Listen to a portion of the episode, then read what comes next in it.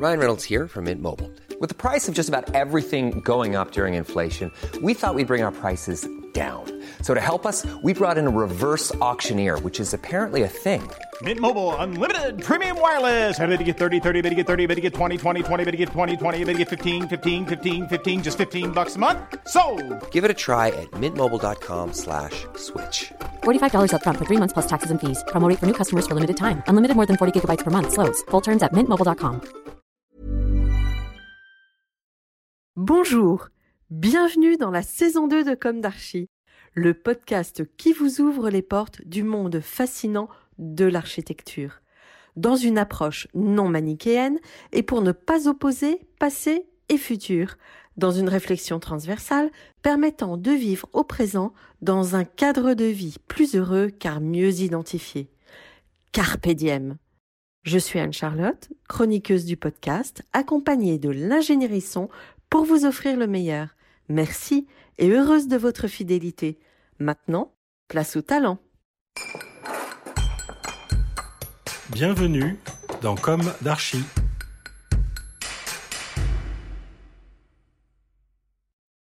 Chers auditeurs, ravis de vous retrouver aujourd'hui en compagnie de Fabrizio Fiorentino et Anna Paola Civardi. Bonjour à tous les deux. Bonjour. Bonjour. Bienvenue dans Comme d'Archie. Vous êtes architecte et à la tête de l'atelier FCA Fiorentino Civardi Architecture. Comme Anne Speicher interviewé il y a un mois à peine, nous nous sommes connus chez Jean-Michel Villemotte. Fabrizio, tu avais été embauché chez Villemotte et Associés car tu avais été l'un des primés du concours des jeunes architectes Prix W et dont je m'occupais à l'époque. La toute première session en 2006 avait pour sujet la friche du château barrière de Périgueux. C'était ton sujet. Exactement. Anna Paola, de mémoire, tu travaillais sur de grands projets hôteliers Oui, c'est ça. chez Villemotte. Ouais. Euh, vos racines sont italiennes à tous les deux et vous dirigez actuellement donc l'atelier FCA en prenant une architecture et ou une architecture intérieure contemporaine et élégante. Alors on va commencer par le début.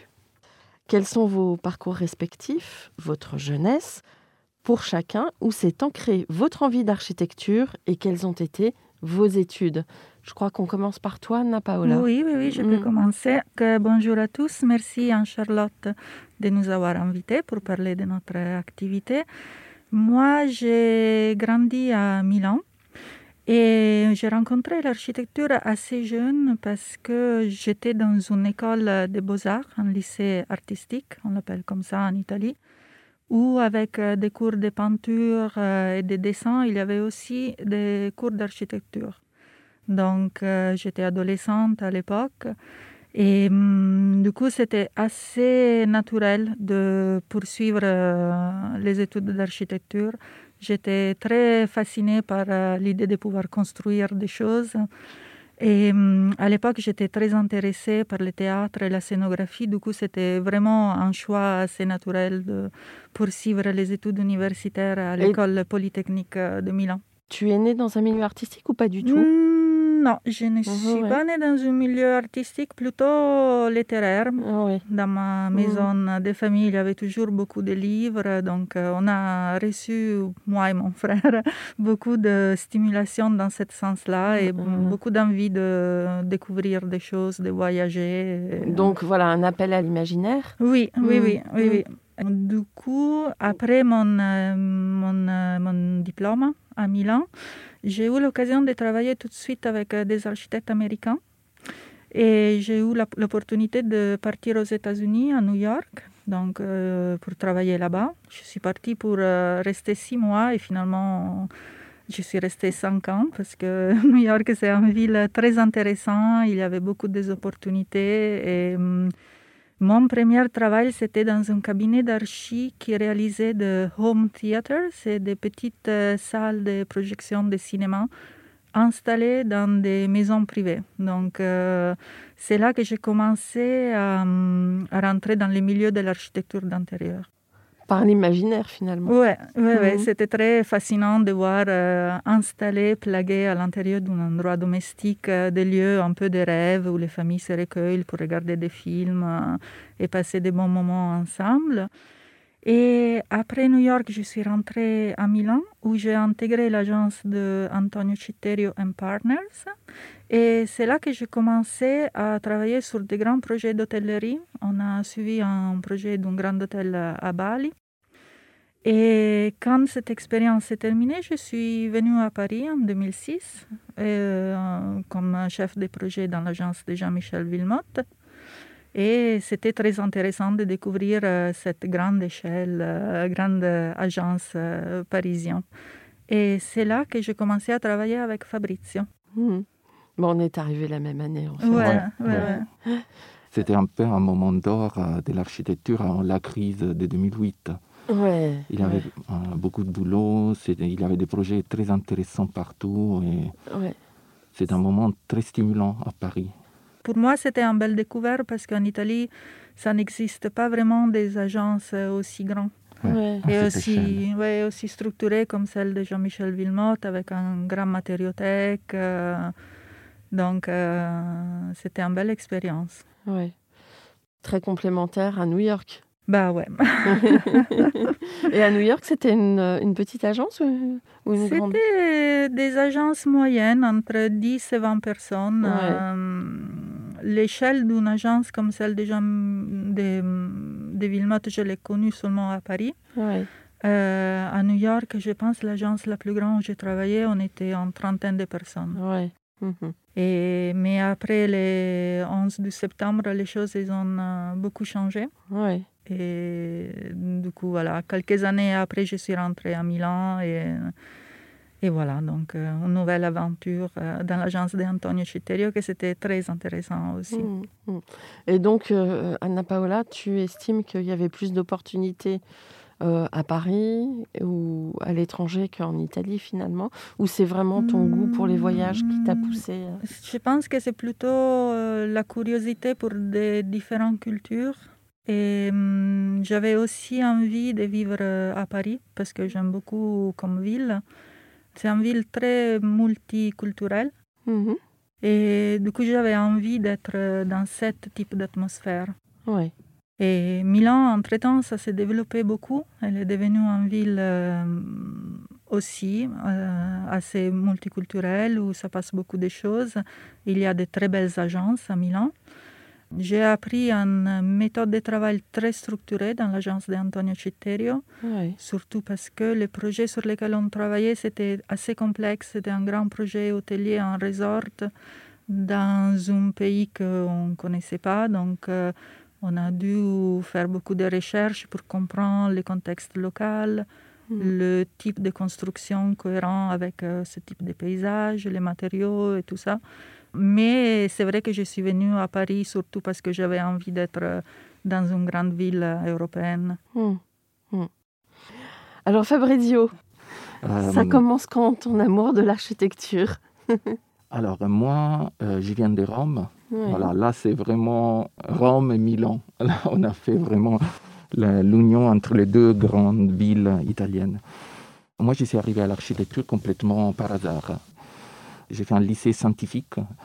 C'est différent par rapport à Paola. Et j'étais très indécis parce que euh, j'avais un peu une formation très scientifique, mais en même temps, j'étais très intéressé à tout ce qui était l'art, l'histoire de l'art. Et j'étais en fait indécis si faire des études d'histoire de l'art ou des études en chimie, deux Ouais. choses complètement différentes. Je suis tombé en fait euh, amoureux de l'architecture euh, complètement par hasard parce que j'avais des amis euh, qui avaient commencé les études d'architecture et j'ai commencé à suivre euh, des cours euh, à l'école d'architecture de Rome, la Sapienza. Et c'est un peu comme ça que je suis tombé amoureux parce que j'ai trouvé vraiment un peu, je ne vais pas dire un compromis, mais la chose que je trouve très intéressante dans les études d'architecture, surtout en Italie, parce qu'en France quand même c'est très différent, c'est que vraiment il y a un juste équilibre entre une formation scientifique et une formation littéraire. Surtout dans l'école d'architecture de Rome, toutes les études en histoire de l'architecture, sont très importants, très poussés. Et c'est pour ça que Bah, on le ressent en tout cas quand on va en Italie. N'importe qui a un minimum de culture. euh, Oui. Et en France, c'est le néant à côté. Ben, en Italie, on grandit dans, dans des endroits qui sont baignés euh, D'histoire. d'histoire. Oui, mais ici et- aussi. Je pense qu'il y a une éducation à la beauté que c'est Ouais. assez Mm. euh, propre de, De l'Italie. de l'Italie. Ouais. Pour, la, Alors, oui, pour la ouais. beauté, pour les plaisirs, ça passe aussi par euh, Oui, la, la nourriture, nourriture, euh, Ouais. Ouais. Le, le vent, les plaisirs de la vie, la Mhm. lumière. euh, donc, euh, c'est vrai que c'est assez- ça vient assez naturel de Ouais. s'orienter vers ça. Tout à fait. Alors ensuite, Fabrizio. Bah, ensuite, après mon diplôme en Italie, euh, comme je disais, voilà, moi, j'étais très intéressé de toute façon à aller faire des études théoriques. Euh, aussi, mon parcours euh, dans l'école d'architecture de Rome, c'était vraiment un parcours d'histoire de l'architecture. Et tout de suite après le diplôme, en fait, j'ai fait un master dans l'école d'architecture de Rome 3, parce qu'en fait, à Rome, on a deux écoles d'architecture. La Ah. Sapienza qui est très réputée. Voilà. Et Roma. Treg aussi, c'est une école d'architecture qui est la plus jeune par rapport à la Sapienza. Mais quand même, c'était vraiment une nouveauté très intéressante.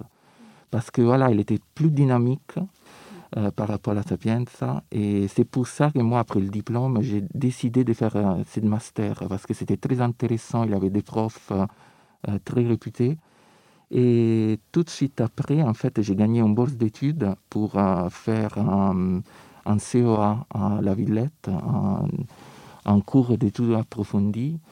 Et voilà, parce que c'était toujours l'idée, je ne savais pas si je voulais continuer à faire, à rester plutôt dans l'enseignement, dans, dans l'histoire de l'architecture, euh, ou vraiment commencer à faire de l'architecture.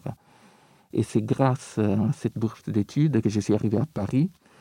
Et là, c'était un peu comme Anna Paola. Ça veut dire que je suis tombé amoureux tout de suite de Paris, de l'échelle de Paris, de toutes les possibilités qu'en fait donne un- un- une ville comme Paris.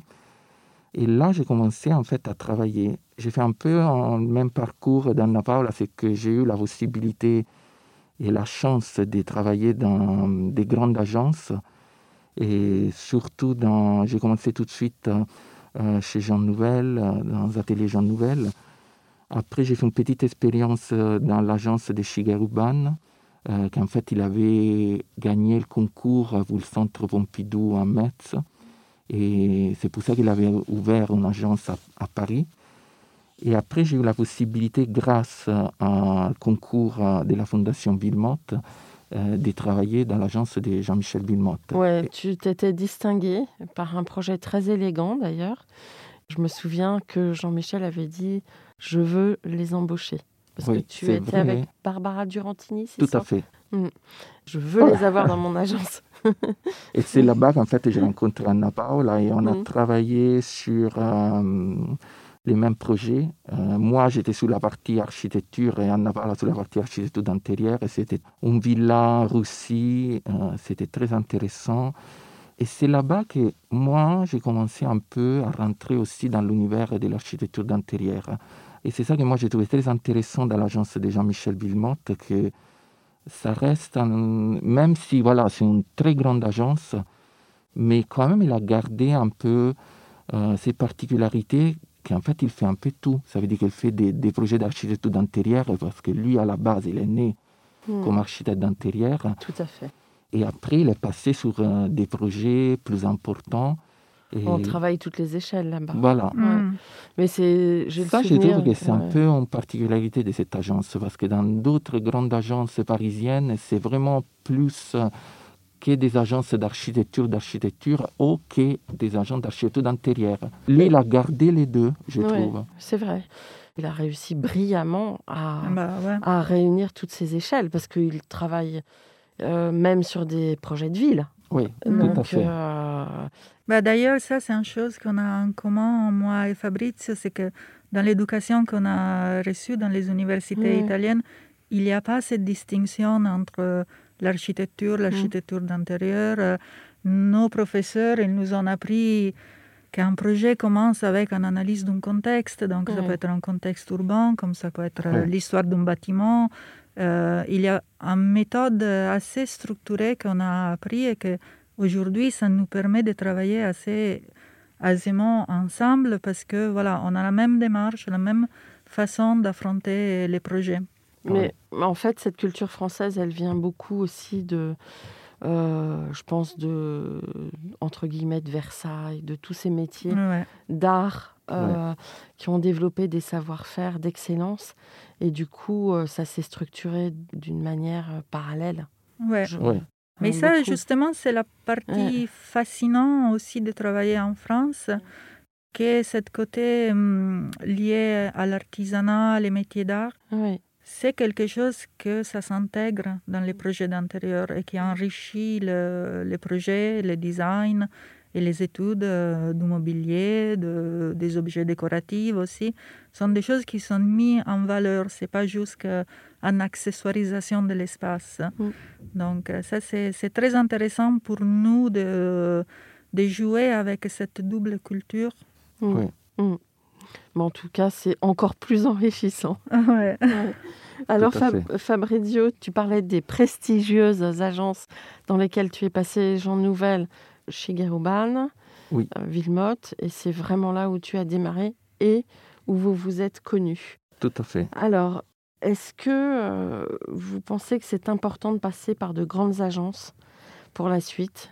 Ben, pour nous, je pense que c'était très important parce que c'est vrai qu'aujourd'hui, euh, nous, on est une petite structure, mais surtout, euh, il nous a pris une méthode. Ça, c'est très Ouais, important. C'est la méthode. C'est la méthode et surtout la possibilité de travailler sur euh, des projets très importants, des grands projets et dans des équipes assez nombreuses. Ça, Ouais. c'est...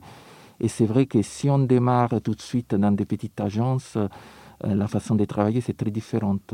Mm. Et parfois, euh, il manque un peu on va vraiment une méthode, une organisation du travail, l'organisation du travail dans une équipe, quand même, dans des agences comme Jean Nouvel ou Villemotte, c'est quelque chose de très structuré. Ouais. Voilà, moi j'ai travaillé en Naples aussi sur des projets qu'on pouvait être 10, euh, 15. Et naturellement, ça c'est très important euh, d'être bien organisé et aussi c'est De savoir partager. de savoir partager et surtout aussi d'utiliser bien tous les outils informatiques. Oui.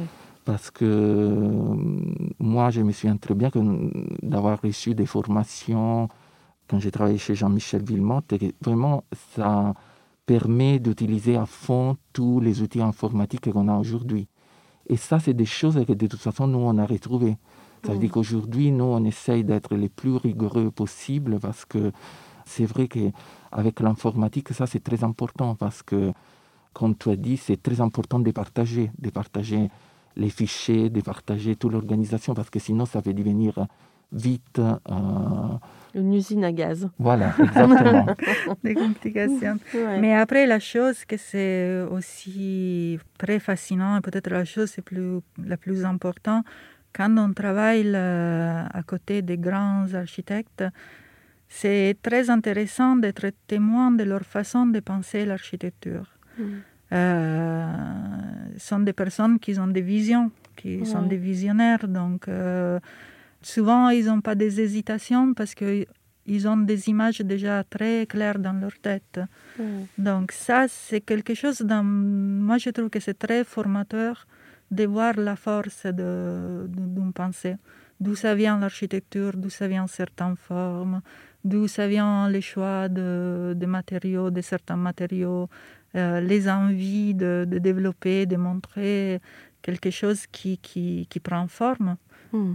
Et hum, comme, comme il l'a dit Fabrizio, c'est, c'est très formateur être exposé à, à des projets de grandes échelles. Ouais. Parce qu'aujourd'hui, moi et Fabrizio, dans notre agence, on s'occupe des projets en toute, euh, en plus petite taille, mais c'est, c'est aussi un choix. On aurait pu continuer à travailler dans des grandes agences et devenir de project manager, mais en fait, on s'est rendu compte déjà qu'on avait l'envie de, de travailler sur des projets et d'affirmer notre propre style qui s'est formé au, au fil du temps et aussi de retrouver un côté plus artisanal de, de le métier de, de l'architecte. Parce que euh, moi et Fabrizio aujourd'hui, même si on a des collaborateurs qui travaillent avec nous, nous continuons à dessiner nos projets. On passe du temps à dessiner. On fait des croquis, on fait des 3D, on travaille sur AutoCAD. On aime bien participer activement.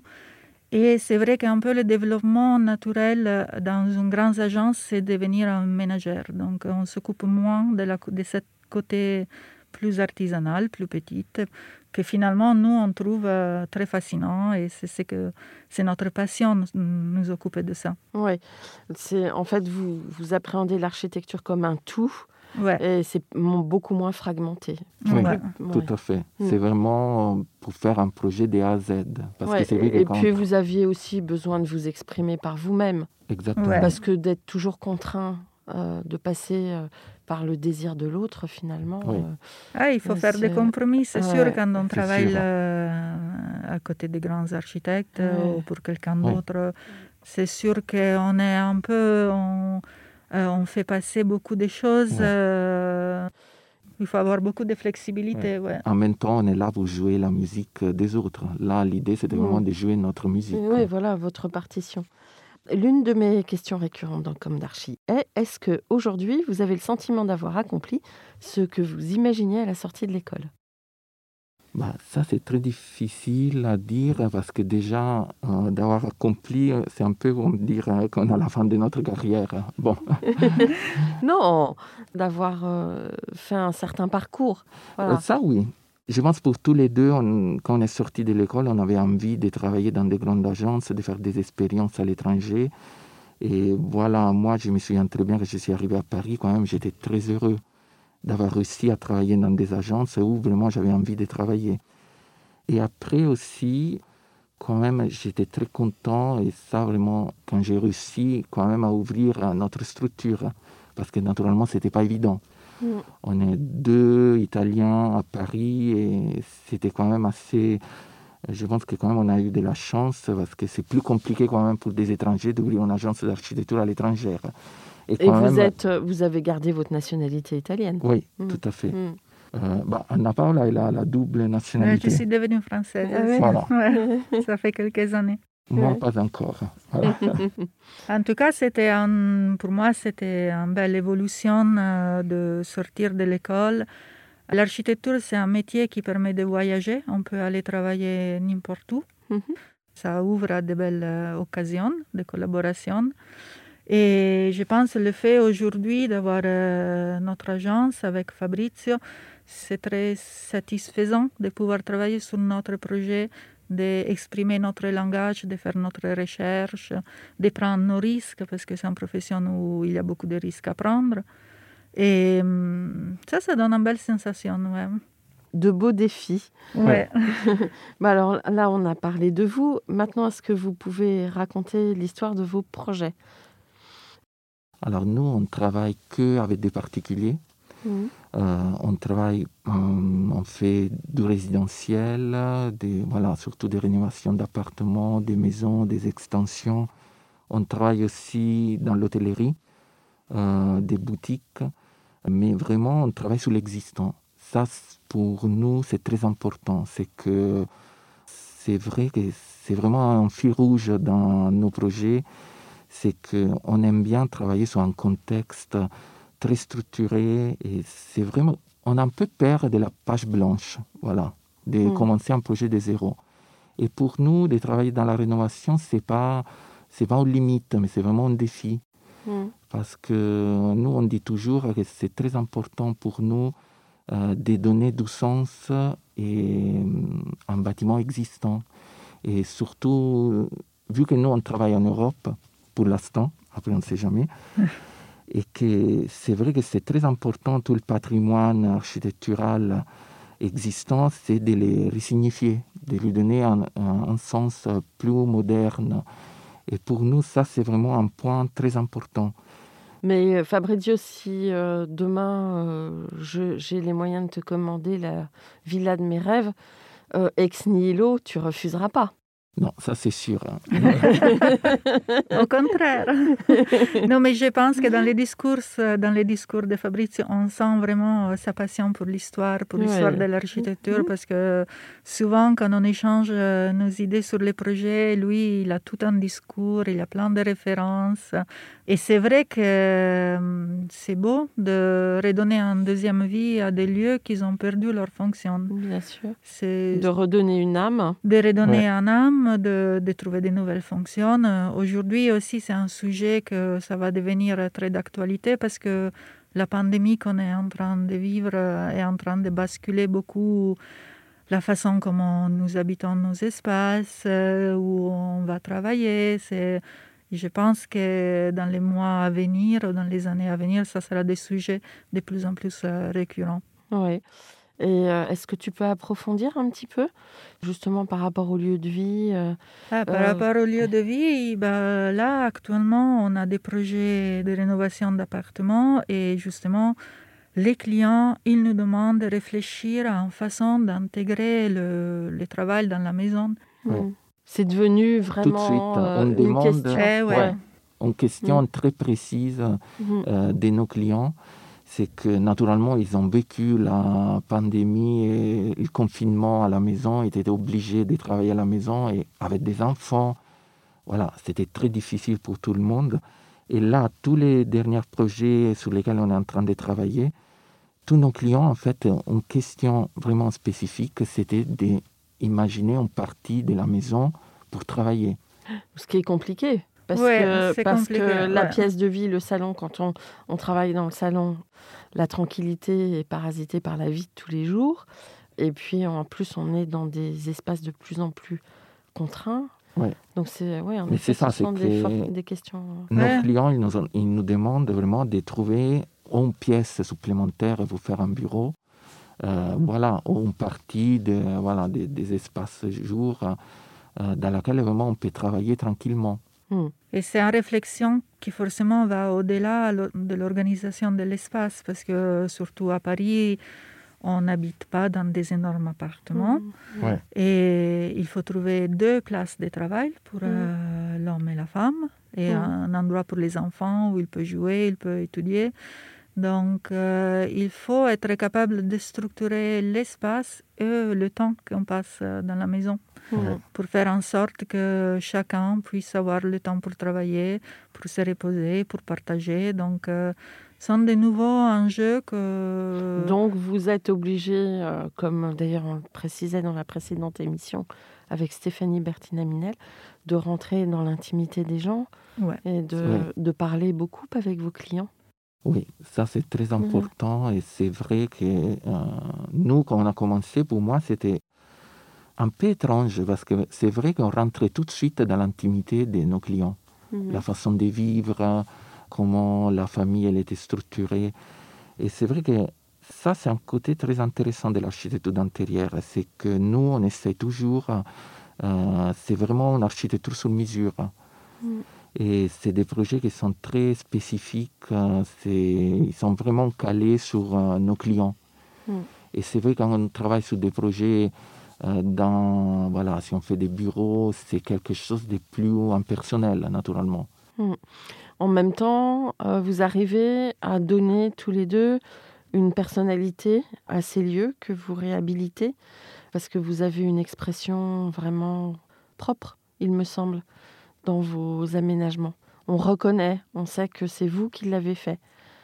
Euh, oui, mais on y va doucement, dans le sens Ouais. que notre première démarche, c'est l'écoute de les demandes de nos clients.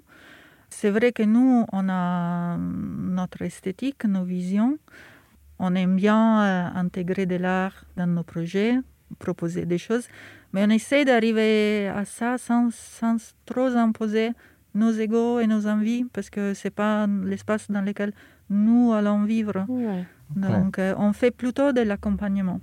Et c'est pour ça aussi que ça nous arrive de travailler avec un consultant en Feng Shui qui s'appelle Aurore Passini, Mhm. parce que euh, ces dernières années, ça nous arrivait euh, d'avoir des clients qu'il venait déjà dans une, dans une démarche holistique, Mhm. donc euh, en recherche sur soi et hum, que se reflétait aussi dans l'espace dans lequel euh, ils allaient habiter. Donc, euh, on travaille avec un consultant parce que le Feng Shui, c'est quand même une méthode assez technique, ça s'improvise pas, il y a des règles très précises. Donc, avec Aurore, on développe des espaces pour des clients qui ont comme première envie le bien-être.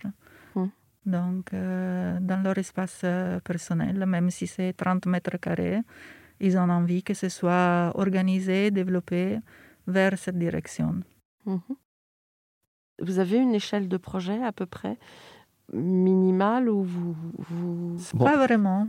Pas vraiment. oui. Pas vraiment, dans le sens que hum, pour avoir travaillé dans des grands cabinets, on a, on a l'expérience des grands projets. Moi, j'ai suivi des projets d'hôtellerie avec euh, plus de 100 chambres, donc euh, Ouais. des resorts euh, où on est intervenu au niveau de plan masse, donc euh, vraiment de- des projets assez costauds. Fabrizio aussi. ouais.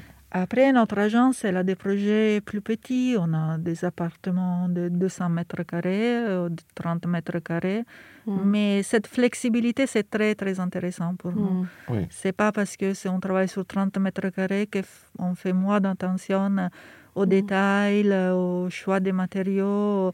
C'est un peu comme être un sportif qui s'entraîne tous les jours. Euh, Il commence avec euh, un échauffement et après il va courir. C'est vraiment cette flexibilité, ça nous, ça nous maintient en forme, je pense. oui.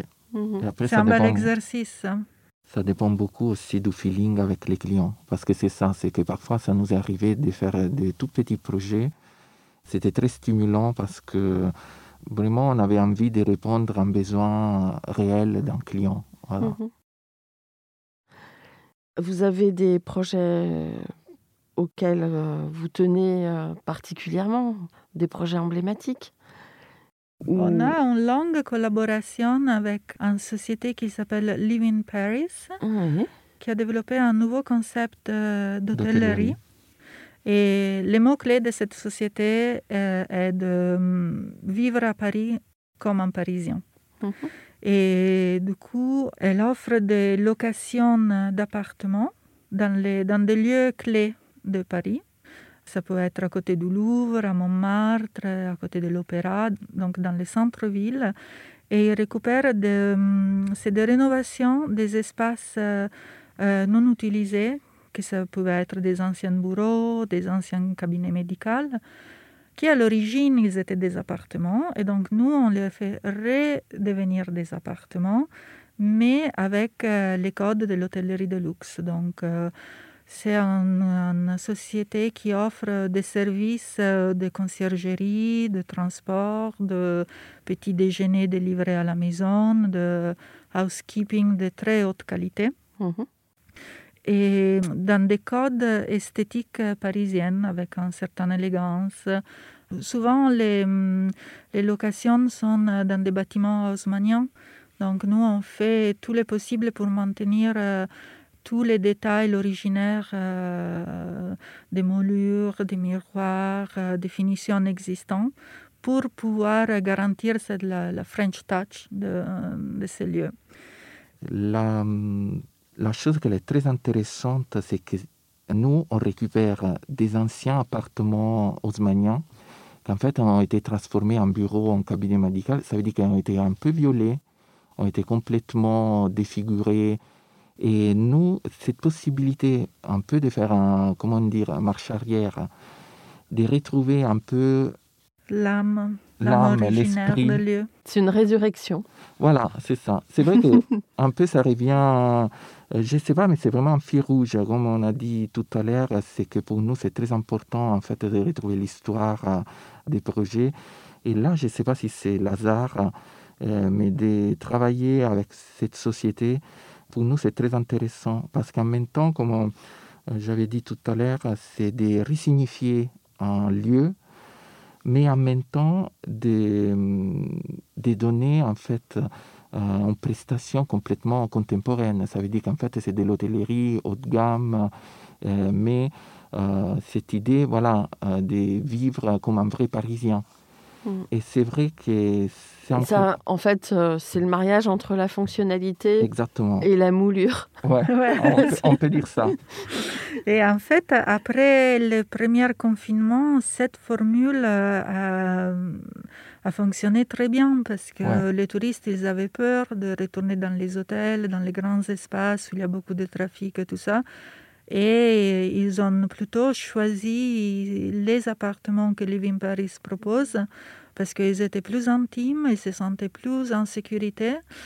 Notre client, il a beaucoup travaillé sur euh, le ménage, la, la mise en sécurité des lieux, le, Oui. voilà, tout ce qui concerne euh, la protection par rapport à les virus. Et voilà, donc... euh, C'est vrai que ça lui a permis de redémarrer immédiatement après le confinement. Hmm. Bah, oui. Et ça, voilà, c'était très important. Oui, économiquement, ça a Ouais. permis de maintenir son activité, j'imagine, parce qu'il y en a qui ont Ouais. beaucoup, Ouais. Ils souffert. ont beaucoup souffert.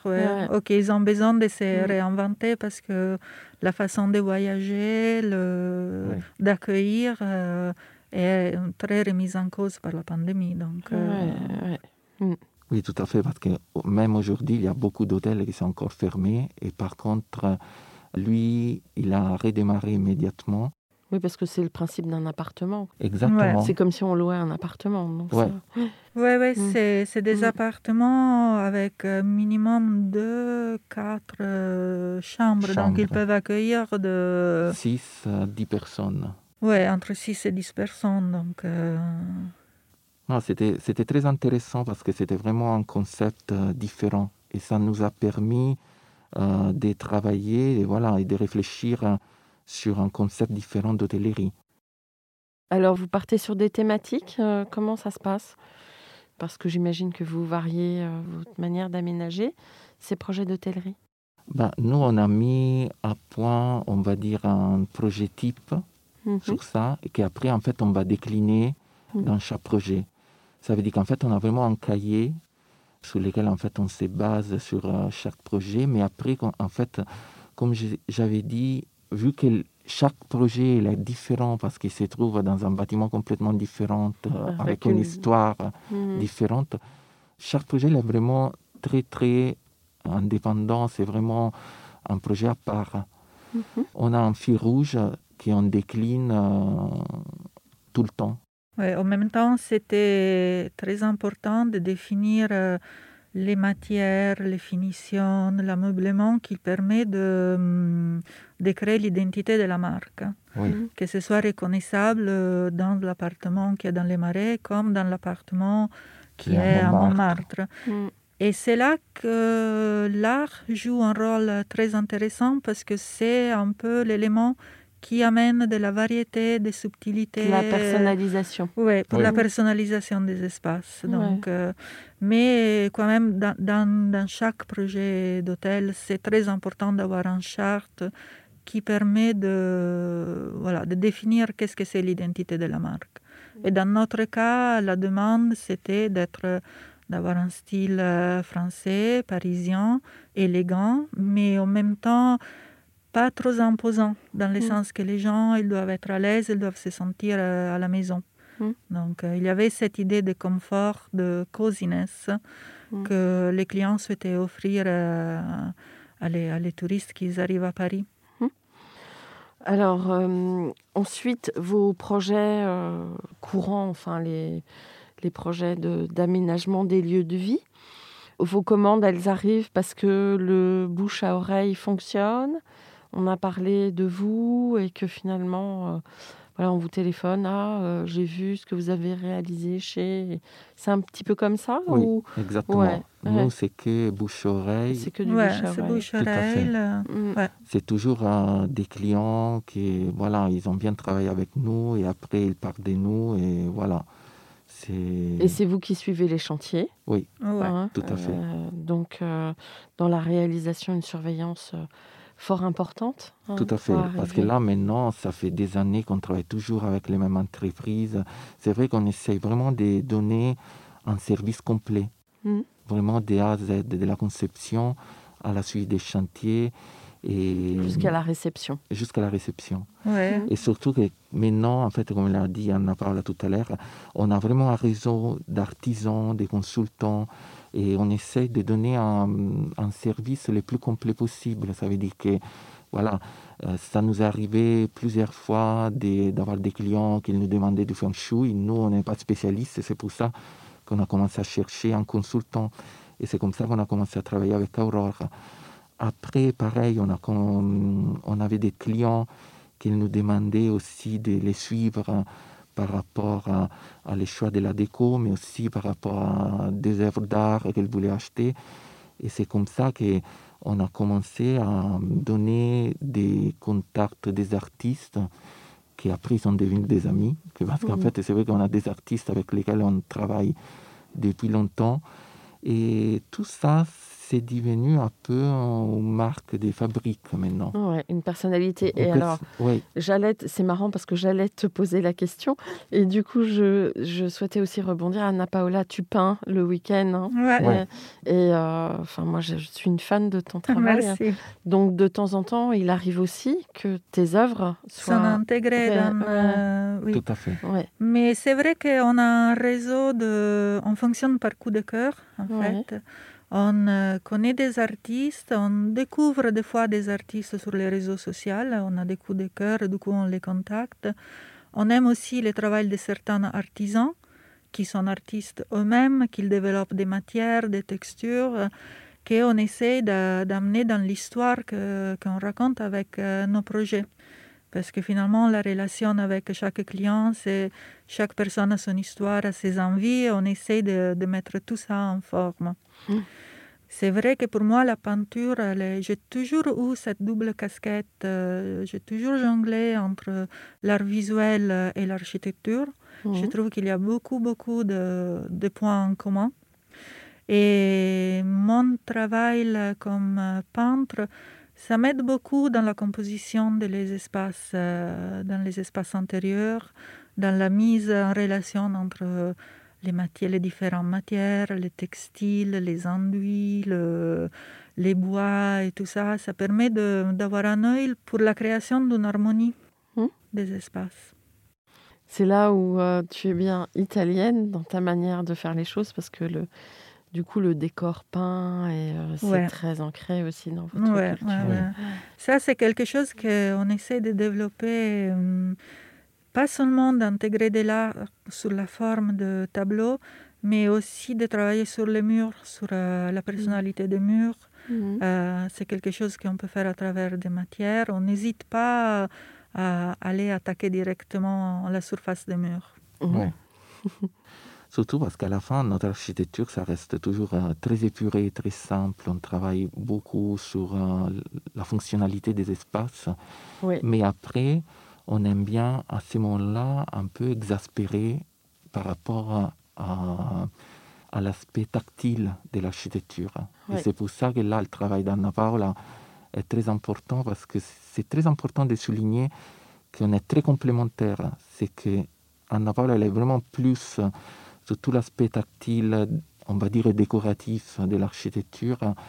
Et moi. Tu travailles sur les volumes? Oui, mais en même temps. Euh, Anna Paola aussi. Ouais, ouais, c'est mais c'est vrai que Fabrizio, il a un œil très fin. Pour, j'ai remarqué parce que euh, quand j'ai visité euh, tes appartements, quand j'avais écrit un petit peu Oui. pour toi, euh, j'ai remarqué que tu, dans la pièce de vie, tu crées en général euh, un espace d'accueil, une cuisine, une salle à manger et un, salon. Tu articulais ça à partir presque d'une sculpture en bois. Euh, Ouais. En tout cas, j'ai vu cet exemple-là que Oui, tu oui. as repris avec beaucoup de, comment dirais-je, d'adresse et de brio, à tel point d'ailleurs que dans le précédent appartement que j'habitais, j'imaginais que je te commandais quelque chose et la manière dont tu pourrais l'articuler. C'est vraiment intéressant parce qu'en plus, tu le travailles avec le bois, pas mal, Oui. sur cette, euh, presque cette sculpture centrale qui offre des fonctionnalités et avec des formes très douces. Tout Alors, à je- fait. Ça te va comme des... Oui, c'est très bien. C'est aussi quelque chose qu'on a appris en travaillant avec euh, Aurore, c'est de faire beaucoup d'attention à la fluidité des espaces, à la façon comment on, euh, on marche dans les espaces, comment on se déplace à l'intérieur d'une maison. euh, donc c'est, c'est vraiment quelque chose qui va ensemble avec euh, la recherche d'une volumétrie cohérente. Mm, mm, mm. Bon, en tout cas, c'est très réussi. Merci. Merci. Alors, comment est composée votre équipe? Alors nous, on est entre toujours entre 4, on peut arriver maximum 8, 10 personnes. Ça dépend naturellement des- du travail. Oui, puis après, vous déléguez. Enfin, Oui, avec après des, des naturellement, Ouais, on a des consultants, ouais. mais aussi voilà, pour les projets en Italie, en fait, on a un architecte local qui travaille directement sur place parce que naturellement, les projets en Italie, on a aussi un architecte local à Londres parce qu'on a eu un projet en Angleterre et on ne peut pas suivre les chantiers. ouais. Naturellement, euh, les projets en France, c'est on fait des A à Z. Et par contre, voilà, on a des architectes euh, locaux pour les projets à l'étranger. Après, voilà, on a une structure assez souple. Ça nous est arrivé aussi de faire un projet en Malaisie, donc Ah on oui. a collaboré avec un architecte local. Donc euh, on est assez flexible, je dirais. À Paris, on a un noyau de cinq personnes qui travaillent Ouais. avec nous, Oui. qui sont des collaborateurs fixes. Il y a Aurore sur les projets de Feng Shui. Et voilà, on a beaucoup appris à, à être flexible avec euh, ce télétravail imposé. Donc euh, ça a plutôt bien marché. Oui. Et, hum, et voilà. Bon. Et alors, justement, euh, avec ce monde qui change euh, entre euh, cette pandémie et, et le développement durable, est-ce que vous imaginez comment tout ça peut évoluer de manière vertueuse et sécurisante? Moi, je pense qu'il y a encore beaucoup de points d'interrogation parce qu'il y a des choses qui sont en train de se passer en ce moment. Par exemple, le phénomène de, des gens qui quittent les grandes villes pour aller s'installer dans des lieux plus proches de la nature. Est-ce que c'est quelque chose que ça va durer? Est-ce qu'il y aura une réversibilité de ça? On ne peut pas encore euh, dire.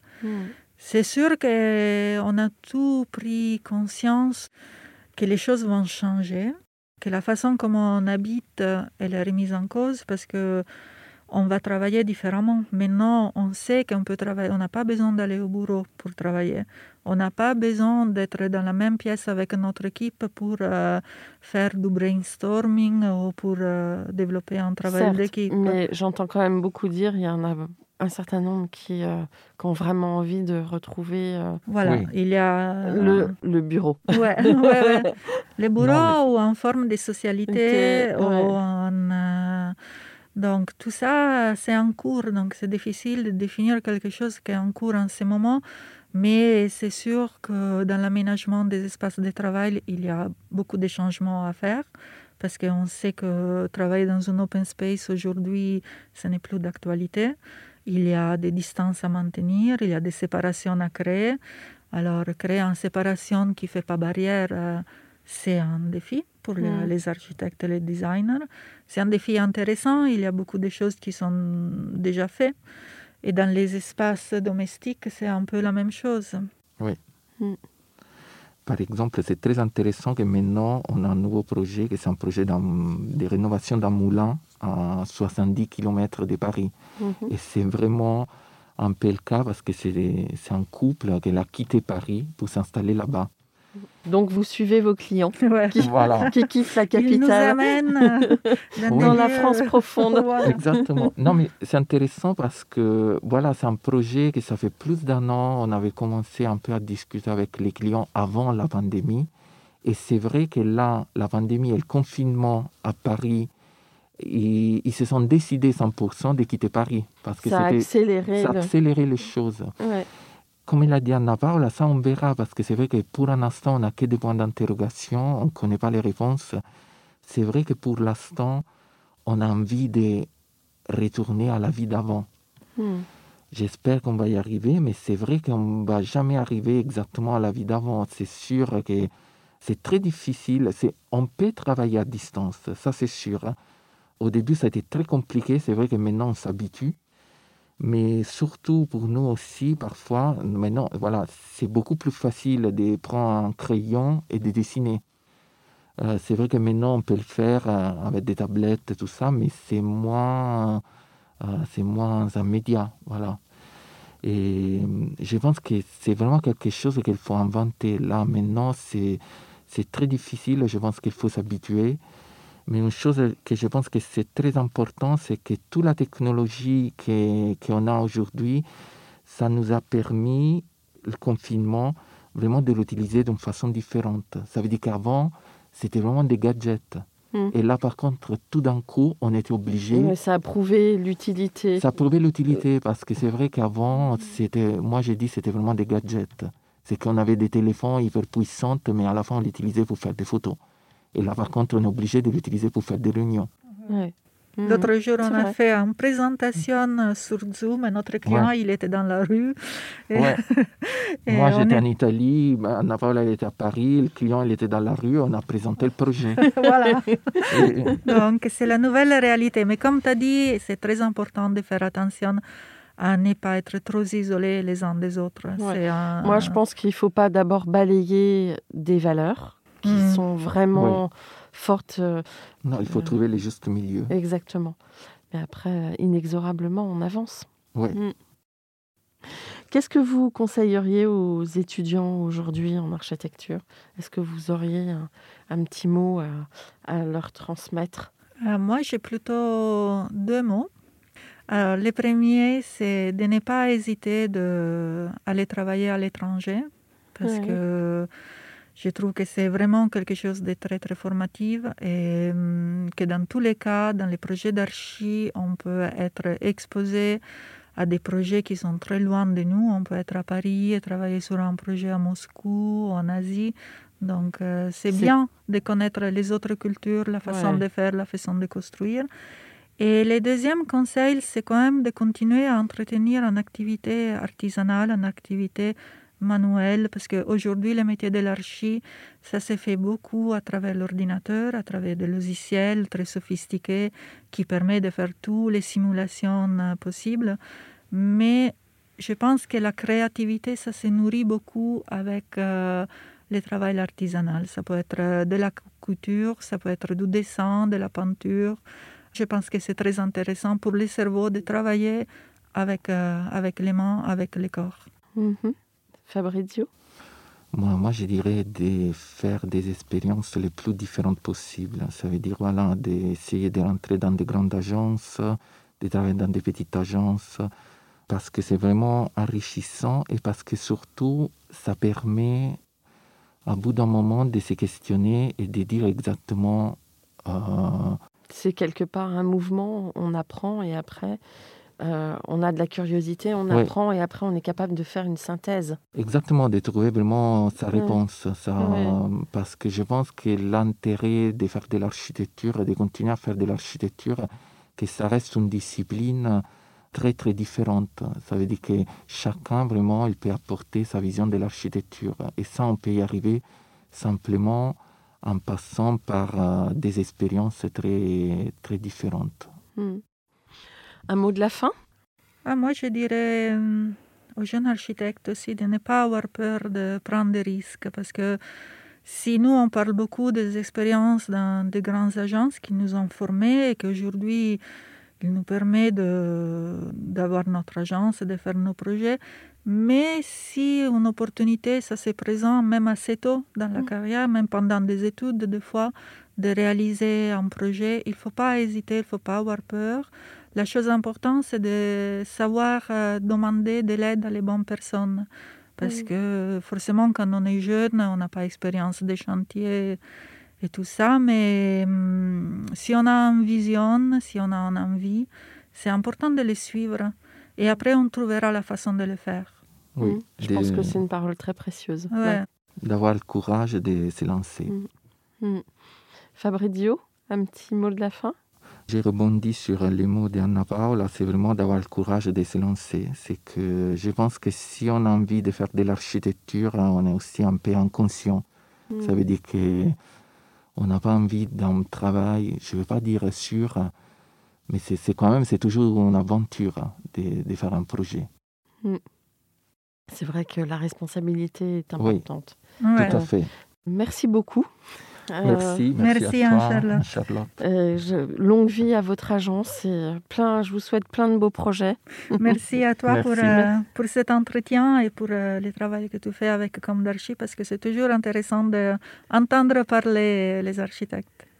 C'est passionnant. Hein Alors venez, venez, continuez à venir dans Comme d'Archi.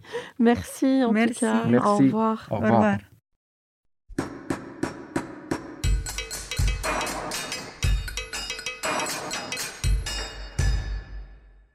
Chers auditeurs, merci pour votre écoute. N'oubliez pas de retrouver nos sujets en avant-première sur Instagram à l'adresse comme d'archi podcast, C-O-M-D-A-R-C-H-I podcast. Si vous aimez ce podcast, favorisez sa diffusion en lui donnant 5 étoiles sur Apple Podcast, plus un petit commentaire, ou sur votre plateforme de podcast favorite. Et surtout, abonnez-vous pour écouter tous nos épisodes gratuitement. À bientôt, et d'ici là, Prenez soin de vous.